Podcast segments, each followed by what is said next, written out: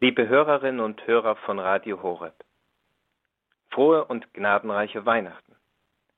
Gestern sagten mir Leute, dass Weihnachten ja so schnell vorbeigegangen sei, worauf ich sie korrigieren musste.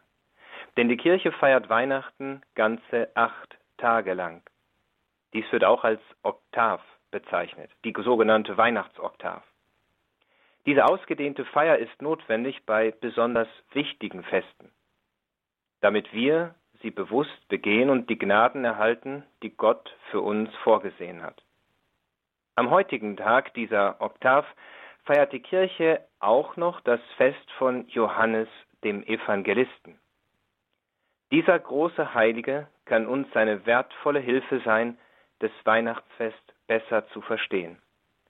Werfen wir daher zunächst einen Blick auf das, was diesen großen Apostel auszeichnet. Schon der Prophet Ezechiel hatte vier mysteriöse Lebewesen in einer Vision geschaut, durch die die Botschaft des Heils den Menschen zugänglich werden würde.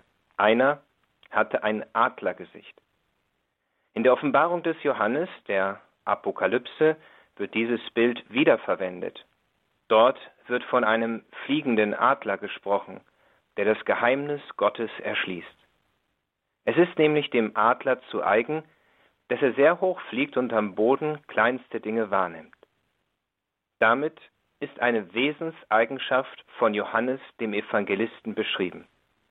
Er war zu sehr tiefen Erkenntnissen über das Geheimnis Gottes gelangt und schildert diese aus der Perspektive von oben, also aus der Perspektive des Adlers.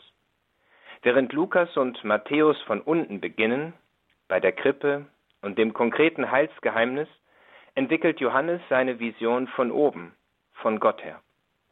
So beginnt sein Evangelium mit den Worten Am Anfang war das Wort. Und dann erst schreibt er Und das Wort ist Fleisch geworden. Die Frage, die sich stellt, lautet, wie ist es möglich, dass der Evangelist zu so tiefen Erkenntnissen gelangte? Darauf gibt das Evangelium von heute Antwort. Es wird berichtet, wie Simon Petrus und Johannes, er nennt seinen eigenen Namen nicht als Evangelist, sondern spricht nur von dem anderen Jünger, zum Grab des Auferstandenen gehen. Als der Apostel Johannes in die Grabkammer tritt, heißt es, er sah und er glaubte. Dieser einfache Satz hat es in sich. In ihm findet sich der Schlüssel für das Verständnis des Glaubens allgemein und der Weihnacht im Besonderen. Das Sehen allein genügt nicht. So sehen auch heute viele Menschen. Sie sehen an Weihnachten ein Kind in der Krippe, sie sehen Maria und Josef, die Hirten, vielleicht sogar die Engel, aber es sagt ihnen nichts. Gegebenenfalls ist es für sie eine nette Tradition, aber mehr auch nicht. Sie verstehen nicht, weil sie nicht glauben. Johannes hingegen, so betont es die Heilige Schrift, glaubte. Dabei ist der Glaube keineswegs eine fromme Einbildung oder eine Meinung, sondern die Antwort des Menschen an Gott, der sich offenbart. Mit anderen Worten, Gott offenbart sich, er zeigt sich, er wird Mensch, aber erst im Glauben wird die mysteriöse Gegenwart Gottes erkennbar. Sie bleibt den Sinnen verborgen, wie es Thomas von Aquin im eucharistischen Hymnus besingen sollte. Augen, Mund und Hände täuschen sich in dir, doch des Wortes Botschaft offenbart dich mir. Der heilige Johannes glaubte. Auf diese Weise konnte er die Gegenwart Gottes wahrnehmen, denn der Glaube ist jenes Licht der Seele, wodurch das Geheimnis Gottes erkennbar wird.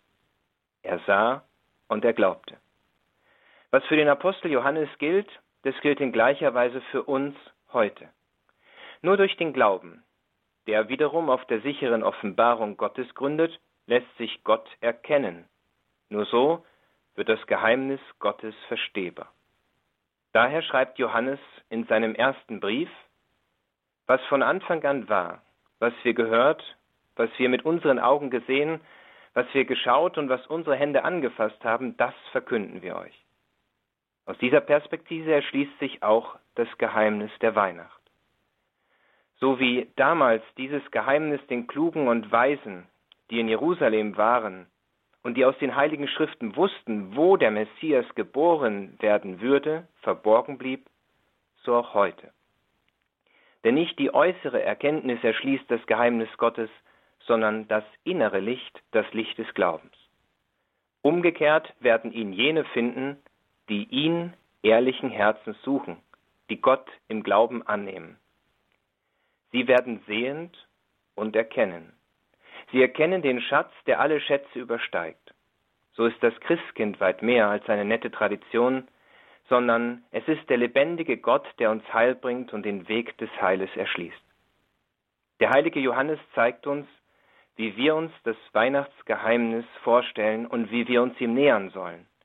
Wir müssen Glaubende sein, denn nur wer glaubt, der sieht.